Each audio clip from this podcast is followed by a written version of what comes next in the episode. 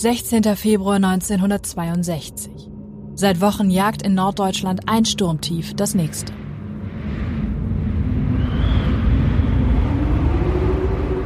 Vor vier Tagen hat der Westwind die Nordseeküste bereits einer schweren Sturmflut ausgesetzt. Nun hindert er das Wasser am Ablaufen.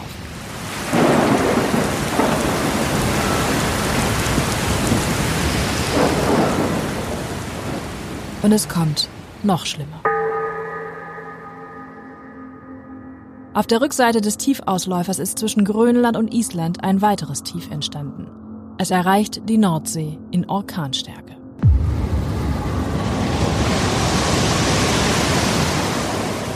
Doch während im Skagerrak die Windmesser das Ende ihrer Skalen erreichen, schläft Hamburg. Noch ahnt hier niemand, dass in den nächsten 72 Stunden kaum vorstellbare Wassermassen die Stadt fluten werden. Die Jahrhundertflut überspült ein Sechstel des Gebiets. 315 Menschen sterben, darunter auch fünf Geschwister. Das Wasser reißt sie ihrem Vater geradezu aus den Händen.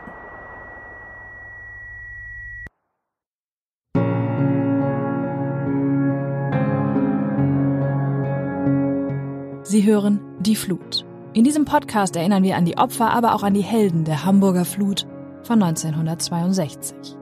Aus den Archiven des Hamburger Abendblatts haben wir Geschichten und Augenzeugenberichte zusammengetragen. Wir sprechen mit Experten und erzählen unter anderem, wie Helmut Schmidt der Mann der Stunde wurde. Mein Name ist Vanessa Seifert und das ist die erste Episode, die Nacht, in der Hamburg versank. Geschrieben von Jens Meyer-Odewald, gelesen von Jörg Riefenstahl. Zu Beginn des Jahres 1962 hat die fünfte Jahreszeit den Norden Deutschlands fest im Griff. Doch anders als im Rheinland schwappen hier nicht närrische Wellen der Karnevalsfreude, denn die fünfte Jahreszeit im Norden ist die Sturmsaison, und die hatte früher und heftiger begonnen als für gewöhnlich. Es weht beinahe ununterbrochen aus Nord-Nordwest. Orkanböen entwurzeln Bäume, decken Hausdächer ab und meterhohe Brecher donnern gegen die Ufer.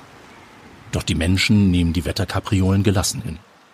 Es gibt kein schlechtes Wetter, Höchstens die falsche Kleidung, sagen die Leute und schlagen beinahe trotzig den Mantelkragen hoch. Knapp 17 Jahre nach Kriegsende gab es Wichtigeres zu tun, als übers Wetter zu schimpfen. Arbeitslosigkeit und Stellenabbau waren Fremdwörter, denn das Wirtschaftswunderland benötigte sogar viel mehr Arbeitskräfte, als vorhanden waren, und so hat man mit der gezielten Anwerbung von Gastarbeitern begonnen.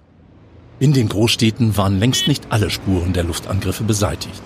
Während die Industriebetriebe bereits wieder unter Volldampf laufen, fehlt es vor allem an bezahlbarem Wohnraum.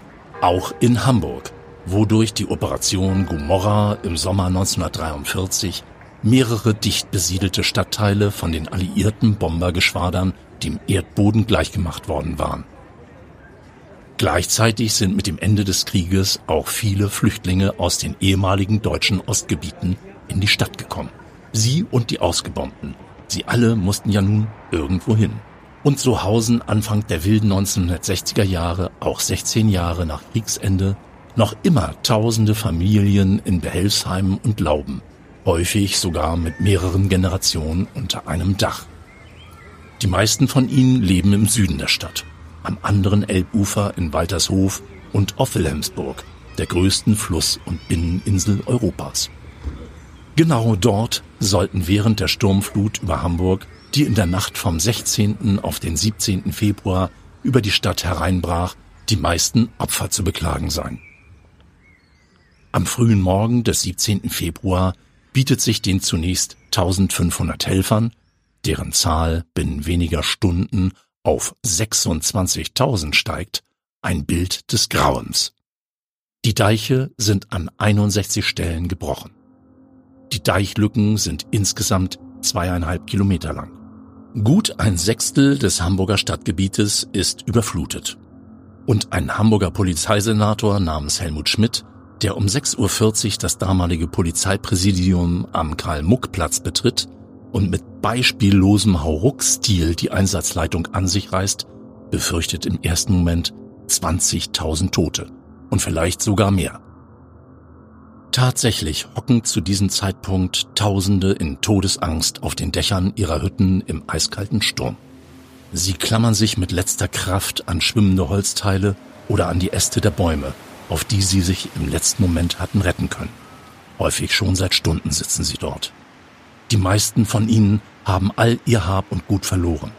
Nicht wenige jedoch auch ihre Liebsten, ihre Partner, Kinder, Verwandten oder Freunde. Zehntausende sind in ihren Wohnungen und Häusern von der Außenwelt abgeschnitten. Strom, Wasser, Gas, nichts geht mehr. Das Telefon, wenn überhaupt vorhanden, sowieso nicht.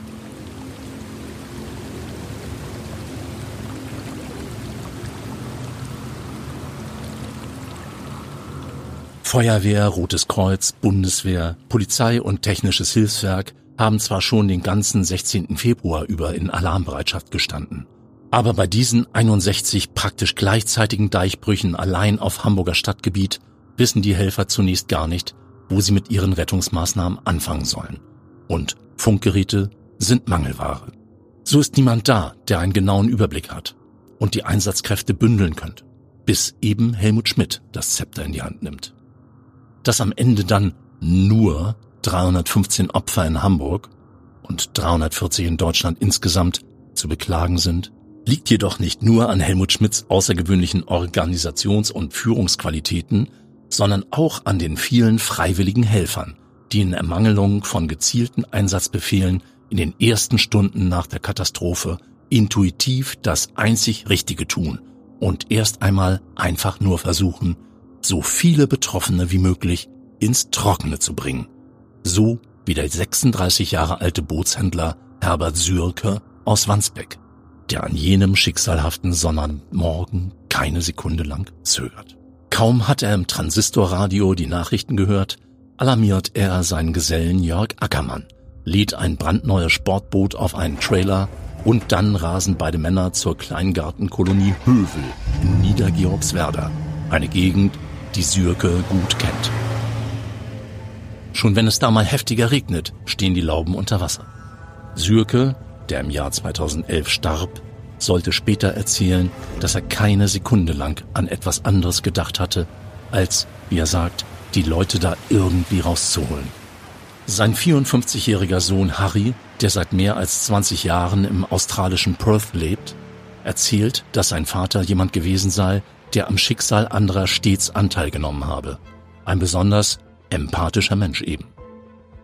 Doch gleichzeitig hatte mein Vater auch keine Angst, sagt Harry Sürke.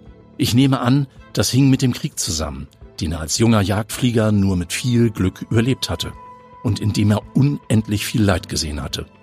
Er hatte sich aufgrund der Nachrichten beim Aufstehen einfach nur zusammengereimt, was in der Kleingartensiedlung passiert war und war dann losgefahren. Zurück in die Fluten im Februar 1962. Dort am Niedergeorgswerder Elbdeich im östlichen Teil der Insel Wilhelmsburg sind bereits Pioniere der Bundeswehr mit Schlauchbooten sowie das Rote Kreuz im Einsatz. Aber die freiwillige Hilfe des selbstlosen Bootshändlers wird dankend angenommen. Überall in und auf den kleinen Häuschen warten die unterkühlten, erschöpften Bewohner der Kleingartensiedlung auf ihre Rettung. Sürke und Ackermann kurven mit ihrem Boot kreuz und quer über die Parzellen. Auf jeder ihrer Fahrten können sie neun Menschen an Bord nehmen. Nach der dritten Fahrt schlägt ihr Boot an einem metallenen Zaunpfosten unter Wasser erstmals leck. Dieses Loch im Rumpf können die beiden abdichten. Auch noch das zweite Leck, das sie sich während ihrer fünften Fahrt eingehandelt haben. Doch nach der sechsten Fahrt säuft ihr Boot endgültig ab. Das Boot ist hin. 15.000 D-Mark sind futsch. Viel Geld damals. Doch 54 Menschen verdanken den beiden Männern ihr Leben.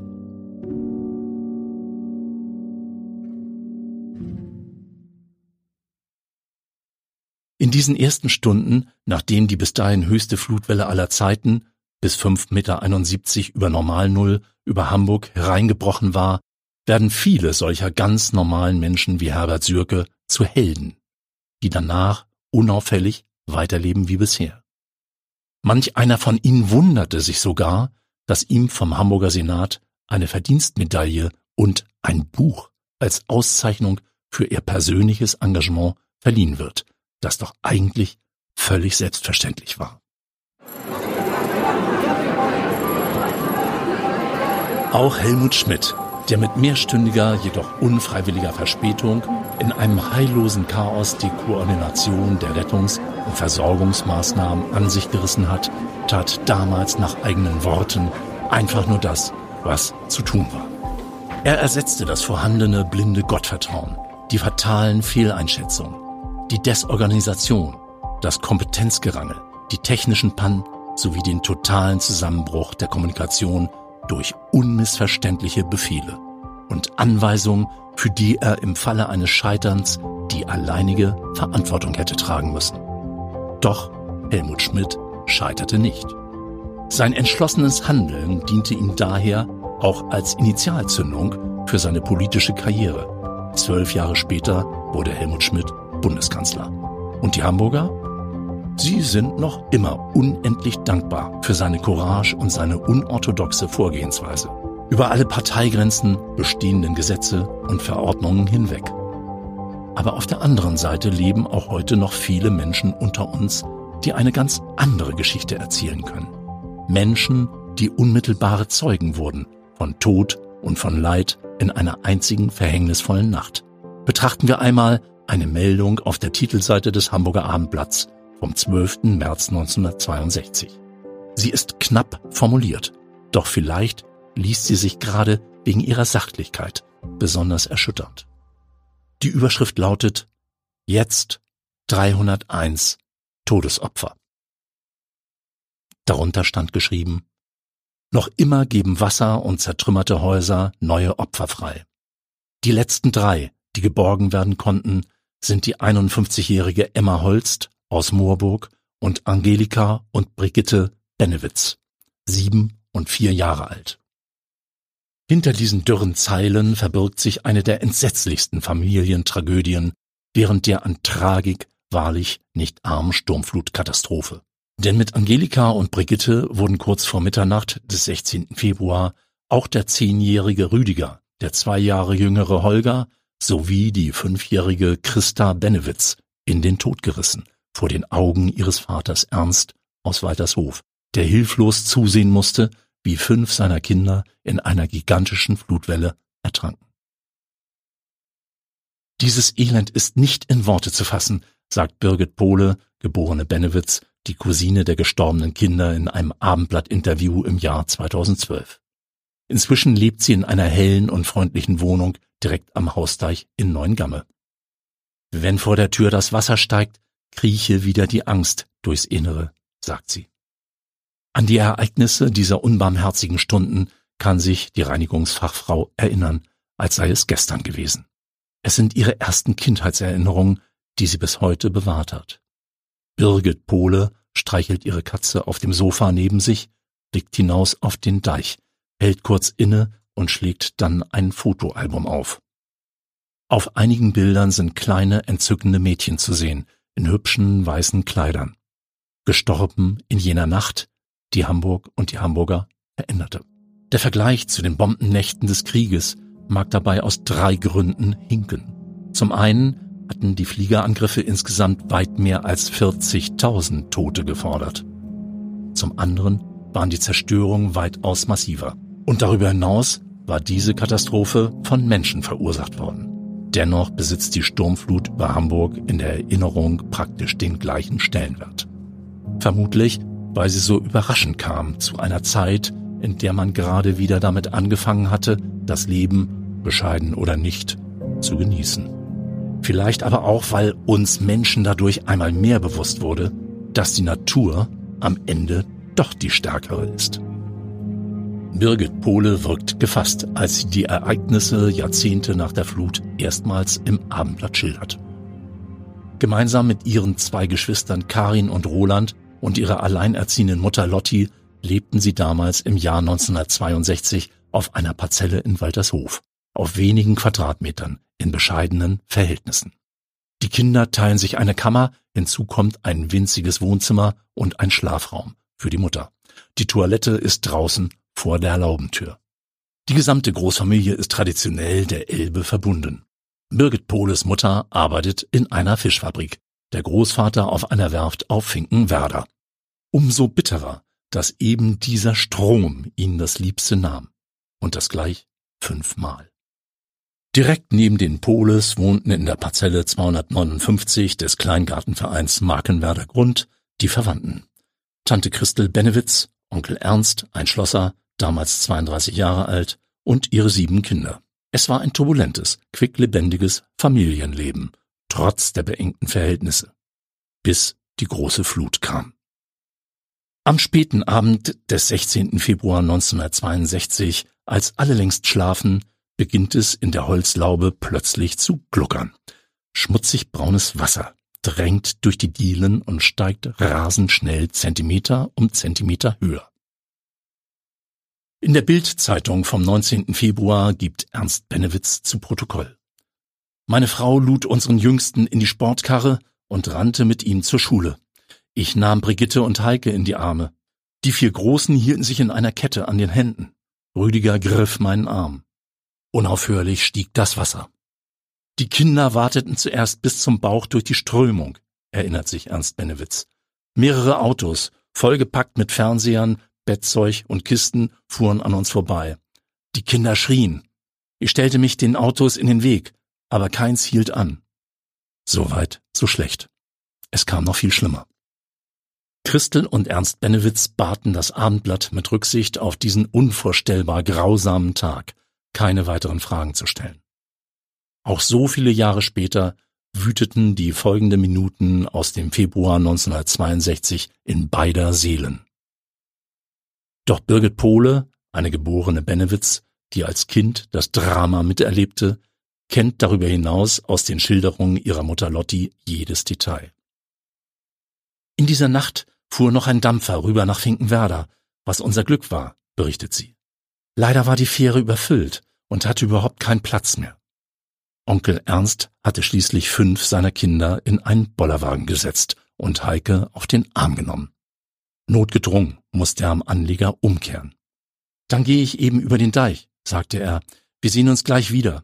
Diese Worte meines Onkels höre ich noch heute. Wenige Minuten später zerbarst dieser Deich unter der Wucht der Wassermassen. Ernst Benewitz wurde von der Flut und der Schlammlawine umgeworfen, doch es gelang ihm, die dreijährige Heike festzuhalten und sich auf festem Grund zu retten. Doch der Bollerwagen mit den fünf Geschwistern wurde ihm aus der Hand gerissen. Die Kinder haben keine Chance. Seine Gefühle in diesem Moment kann er später nicht ausdrücken, wohl aber seine Erinnerung. Als ich wieder hochkam, hatte ich nur noch Heike im Arm. Die fünf anderen Kinder waren fort. Sekunden später sah ich Rüdiger und Christa noch einmal auftauchen. Sie hielten sich umklammert. Dann spülte die Flut sie aus meinen Augen. Wenig später traf Ernst Benewitz seine Frau wieder. Er musste ihr sagen, was zu sagen war. Der Rest war Schweigen und Schmerz. Christel und Ernst Benewitz zogen nach Billstedt. Nach wie vor in unmittelbarer Elbnähe also. Nach dem Drama vom 16. Februar 1962 bekamen sie noch drei weitere Kinder.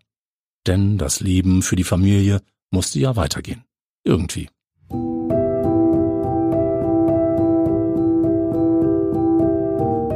Bis heute herrscht Verwunderung darüber, warum die schrecklichen Folgen dieser Naturkatastrophe gerade in einer modernen Großstadt wie Hamburg nicht verhindert werden konnten.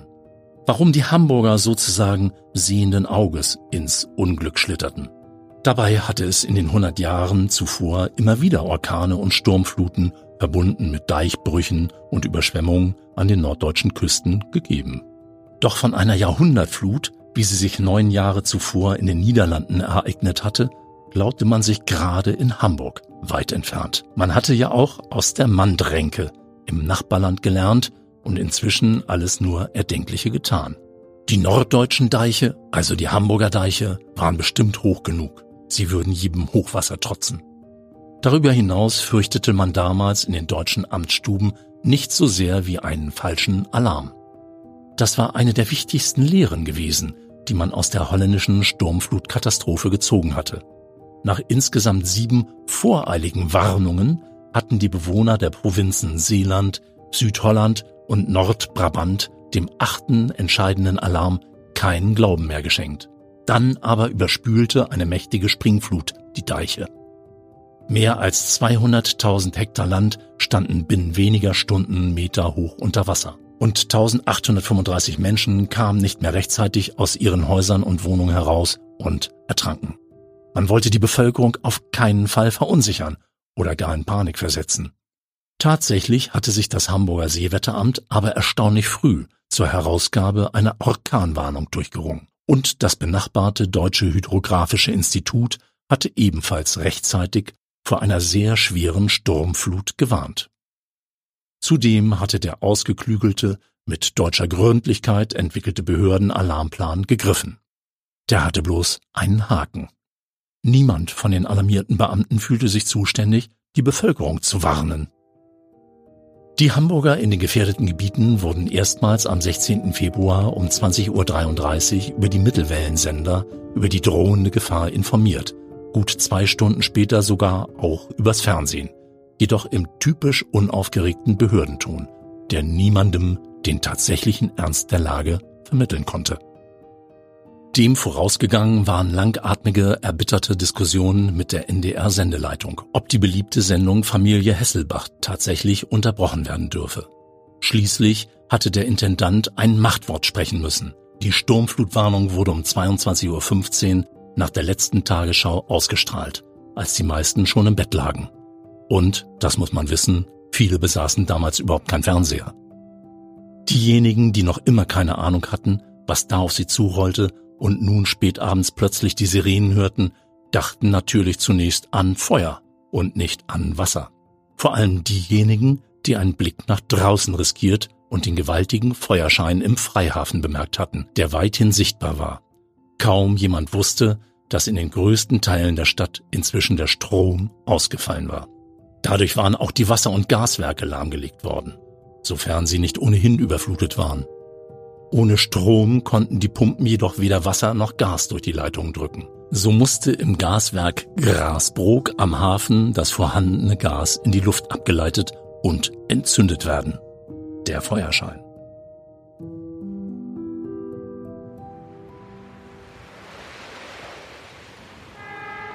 Auch die wenigen Polizisten, die durch die Kleingartensiedlung Wilhelmsburg von Tür zu Tür rannten, um die Bewohner aus den Betten zu holen und schließlich in ihrer Verzweiflung Warnschüsse abgaben, mussten feststellen, dass der tosende Sturm alle akustischen Signale übertönte. Begonnen hatte jedoch alles ein paar Tage früher, in der Nacht vom 11. auf den 12. Februar 1962. Da hatte der tagelange stramme Nordwestwind aufgefrischt und von da an hatte es auch nicht mehr aufgehört zu wehen. Volle 96 Stunden lang war ein Sturm tief nach dem anderen über Deutschland hinweggezogen. Aber das war alles nur ein Vorgeplänkel. Erst mit dem letzten Orkan, der sich vom 15. Februar an in 11 Kilometer Höhe in der Troposphäre zusammenbraute und den die Meteorologen auf den sinnigen Namen Vincinet, die Siegreiche tauften, sollte am Ende die Katastrophe eintreten, die in Hamburg praktisch niemand für möglich gehalten hatte. Während sich die Sturmflut erprobten Bewohner an den norddeutschen Küsten und entlang der Elbe auf die ewig neue Schlacht des Wassers gegen den Menschen mehr recht als schlecht vorbereiteten, ging das Leben in der Millionenstadt Hamburg weiter wie gehabt. Behördenintern war zwar höchste Wachsamkeit verordnet worden, aber letztendlich wähnte man die Bürger in Sicherheit. Die Nordsee war schließlich mehr als 100 Kilometer weit entfernt.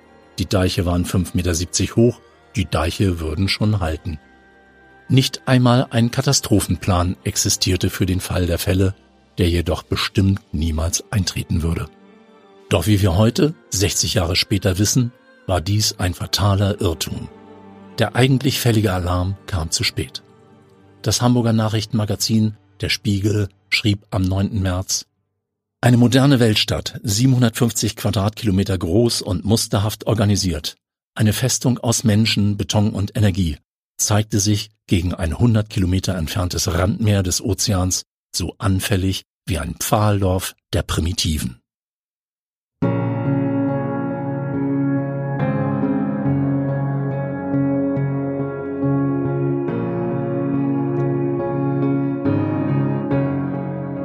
In der nächsten Episode von Die Flut spreche ich mit meinem Kollegen Chefreporter Jens Meyer-Odewald über Helmut Schmidt und seine Heldenrolle während der Flut.